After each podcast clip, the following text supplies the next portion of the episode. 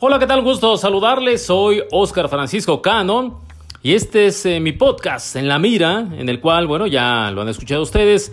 Hemos venido comentando varios temas. Y esta semana, esta semana toca evidentemente la calificación a los eh, Juegos Olímpicos en la modalidad de fútbol con la selección varonil. Y también voy a hablar un poco de este tema que se está dando allá en Europa con eh, Erling Holland, el delantero de Noruega, y también con Kylian Mbappé, ¿no? que son las dos futuras grandes joyas, al menos así se ve en este momento. Habrá que esperar si logran llegar a ese super estatus. Pero vamos en orden. Comencemos con la selección mexicana. Punto 1 califica. Y califica de manera efectiva. Creo que es la mejor denominación. El mejor adjetivo es fue efectivo el conjunto mexicano.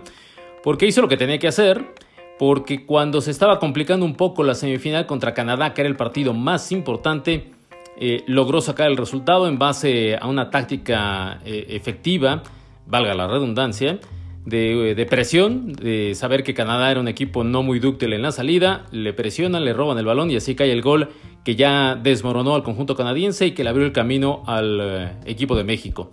Y ahora la pregunta es, ¿qué se va a hacer en Tokio? Porque hace ocho años Igual México calificó y resultó que terminó ganando la medalla de oro. Sin embargo, hace cuatro, ya con ese precedente que es muy pesado, había alta expectativa, una generación eh, también interesante, talentosa como la de hace cuatro años que tenía en la categoría menor a 23 años a Irving Lozano y también a Rodolfo Pizarro, bueno, pues terminó fracasando porque ni siquiera pudo avanzar a la siguiente ronda. Y eso que llevaba elementos como el propio Oribe Peralta, que vimos que cuatro años después no era lo mismo y mucho menos ocho. Hoy Oribe pues prácticamente simplemente es la leyenda, ya no es el jugador actual. Ya en Chivas literalmente estorba. Eh, lastimosamente para alguien que fue muy importante o que es importante en la historia del fútbol mexicano. Eh, hace cuatro años también fue Talavera en la portería. Y los estoy citando porque ahora el tema es ese, llevar o no refuerzos. Y, evidentemente eh, se necesita llevarlos. Eh, ya lo hemos explicado en otras plataformas, eh, que eh, pues se necesita que esta selección genere interés. Los Juegos Olímpicos volverán a verse en televisión abierta, a diferencia de hace cuatro años en que solo se dio en áreas restringidas. Bueno, pues ahora va a teleabierta y eso implica que toda esa maquinaria que está atrás de la selección empuja para presentar un producto que sea atractivo.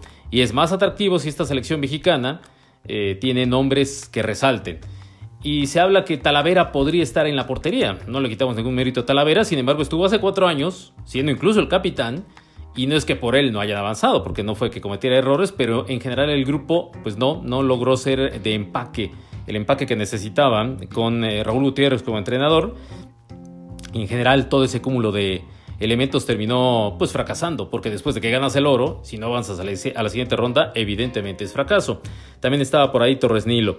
Esa fórmula de llevar un portero, un defensa o mediocampista que tenga la dualidad y un delantero se quiso replicar y no se consiguió porque cuando en Londres estuvo Corona, estuvo Carlos eh, Salcido y en la delantera el propio Uribe, pues funcionó a la perfección. Era una gran generación aquella que desafortunadamente varios se nublaron con el oro y terminaron eh, dilapidando lo que eran grandes carreras. Eh, siempre, el primer ejemplo que siempre pongo es el de Jorge Enríquez, el famoso chatón Enríquez de Chivas. Él venía de jugar eh, un año antes el Mundial Sub-20, donde fue el mejor tercer jugador, y luego en los Olímpicos tuvo una gran actuación. Eh, era, era como un, perdón, perdón la comparativa, pero me parece que es válida. Era como un Pogba mexicano, porque estaba ahí, y estaba eh, con un enorme nivel, pero después la vida fácil lo llevó por otro rumbo, se embelezó y ahora termina jugando en Mérida, en Mérida, con todo respeto para la gente en Mérida, que qué ciudad, qué privilegio tienen, y este equipo que trata de, resurgir y florecer y tratar de dar condiciones, bueno, pues ahí terminó el Chatón Enrique. Sí que decir de otros que aunque siguen en primera división, la realidad es que su momento pasó hace mucho, yo creo que sí se dieron cuenta, o a lo mejor no, y eso es lo peor, como a Marco Fabián y a el propio Giovanni Dos Santos. El caso es que en esta ocasión ahora hay esa, esa situación de a quién llevar y que si es por lo mediático o si es por lo efectivo. Tiene una ventaja este grupo que tiene elementos que no estuvieron en el preolímpico, que dan la edad y que están en Europa o en la propia Liga Mexicana y que ahora sí podrían estar en el, en el grupo. Y lo he comentado también ya en, en otros espacios. La fecha es súper incómoda, está totalmente desfasada porque es cuando ya inicia la pretemporada en Europa. Y si vas a convocar jugadores de esas características, a los equipos no les gusta que, les ensucien la pretemporada. Eh, el problema es que los Juegos Olímpicos arrancan hasta finales de julio, como también la Copa Oro. Eh, entonces, si te los deben prestar por obligación a Copa Oro, que sí es fecha FIFA oficial y no Olímpicos, creo que ahí debes negociar. Y Gerardo Torrado deberá tener la, sapiencia para hacerlo una vez que hayan elegido a quien quieren. Y eh, nos comentaba David Medrano en el espacio que tenemos en Grupo Fórmula de Contraataque, que primero Jaime Lozano intentará hacer una gira rápida en estas próximas semanas, eh, habiendo ya hecho una prelista física o mentalmente, como lo quieran, para preguntarles realmente si están interesados. Si a mí me vienen a preguntar, prefiero mil, mil veces los Juegos Olímpicos a la Copa Oro. Una Copa Oro que ya está totalmente rebasada que eh, ha quedado devaluada, devaluadísima, porque antes al menos el premio era ir a la Copa Confederaciones. Ya no existe eso, ya no existe la Copa Confederaciones. Entonces, ser campeón de la Copa Oro es eh, irrelevante, aunque siendo México la tienes que ganar. Y es más lo que pierdes que lo que ganas ahora. Entonces, si, eh, si en este momento hay esa opción de poder jugar otro torneo, como va a ser el Olímpico, que va a tener a Brasil, a Argentina, a España, a Francia, Alemania, salvo Alemania, el resto ha ganado alguna vez la medalla de oro. Sí, Alemania no lo ha ganado como Alemania unificada o como Alemania federal, lo ganó como Alemania oriental allá en la década de los 70. Pero va a ser un gran torneo, porque además va a estar, por ejemplo, Egipto, que ya dijo que sí o sí lleva a Mohamed Salah, el de Liverpool. Así es que pues va a ser muy interesante ese torneo. Lo malo para los que estemos en México es que el horario es en Japón, así es que como en aquella Copa del 2002, habrá que desmañanarse desmadrugarse o lo que sea para poder ver los partidos. El caso es que hay que ser muy, muy inteligente a la hora de elegir estos eh, futbolistas. Eh, decía yo también que si fuéramos un fútbol y un país que vea futuro y que planea, a lo mejor alguien diría, como el propio Jaime Lozano dijo, eh, creo que para quedar bien con este grupo que le ha calificado, que igual no llevaba refuerzos, creo que él sabe que tiene que llevarlos. Porque si no fuera la apuesta de no, no, ¿saben qué? Estos muchachos que hoy tienen alrededor de 23 años, en 5 van a tener 28-29 y van a ser la base de la selección que juegue nuestro nuevo mundial. La primera parte al menos. Después en Estados Unidos, que sigue siendo casi casi terreno local. Y entonces sí te la juegas con ellos para empezar a ganar eh, rodaje desde este momento, pero no va a suceder eso. Por eso se van a llevar esos refuerzos, que insisto, varios irán la edad, como Edson Álvarez, como Arteaga, que está en el fútbol de Bélgica, Álvarez evidentemente en Holanda, como incluso Diego Lainez, que empieza a tener regularidad con el Betis en España. Si van ellos, a los muchachos que están ahora, y pensemos en refuerzos, la verdad es que el grupo suena, suena interesante. No hay que colgarles medalla, por más que se dice sí, sí, sí van por ello, hay que ir con calma, porque si no nos llevamos el chasco de hace cuatro años. Pero de que van a competir, yo creo que van a competir. Es la única eh, prueba que México tendrá antes de la Copa del Mundo de Fútbol. Ya sé que no van a ser los mismos, van a ser muy poquitos los de aquí que vayan al Mundial, porque de hecho solo van 18 estos Juegos Olímpicos pero por lo menos para eh, medirte con los mejores del mundo, porque ya lo he dicho otras veces, la selección mayor ya no tiene confederaciones, ya no hay Copa América hace mucho, entonces llega en blanco de mundial a mundial y no sabemos qué vaya a ocurrir para, para Qatar, si el nivel en aquel momento, cuando lleguen los que sean seleccionados, tanto foráneos como locales, a ver qué les da para combinarse y esa será la labor del técnico Martino. Pero regresando ya para finalizar el tema olímpico, eh, eh, dos, dos detalles. Cuando los Juegos del 2012 se dijo que al primero que buscaron antes de Oribe fue a Chicharito y que Chicharito les dijo, no, ¿saben qué? Perdón, pero el, United me exige estar en la pretemporada. Y fue muy criticado, mis compañeros mismos en, los espacios donde colaboro, eh, Cris Martinol y Rafa Ayala, le han tundido con todo siempre a Chicharito por negarse y, decirle, ya ves, lero lero, te perdiste de, una gran oportunidad de trascender con la selección ganando algo importante y no solamente la Copa Oro. Eh, pero es un hecho que quien está en Europa tiene que defender su lugar sí o sí. Así seas Chicharito, que en aquel momento no eran ni mucho menos consolidado, más allá de que venía de una gran temporada. Eh, actualmente, mm, no sé eh, quién pueda darse ese lujo eh, de decir, sí, voy, voy, voy, mi equipo me va a respetar mi lugar. Esa es, esa es la problemática. Si tu equipo en Europa te pone la disyuntiva de, híjole, pues si vas con ellos, no te garantizo que, que inicies a la par con tus compañeros.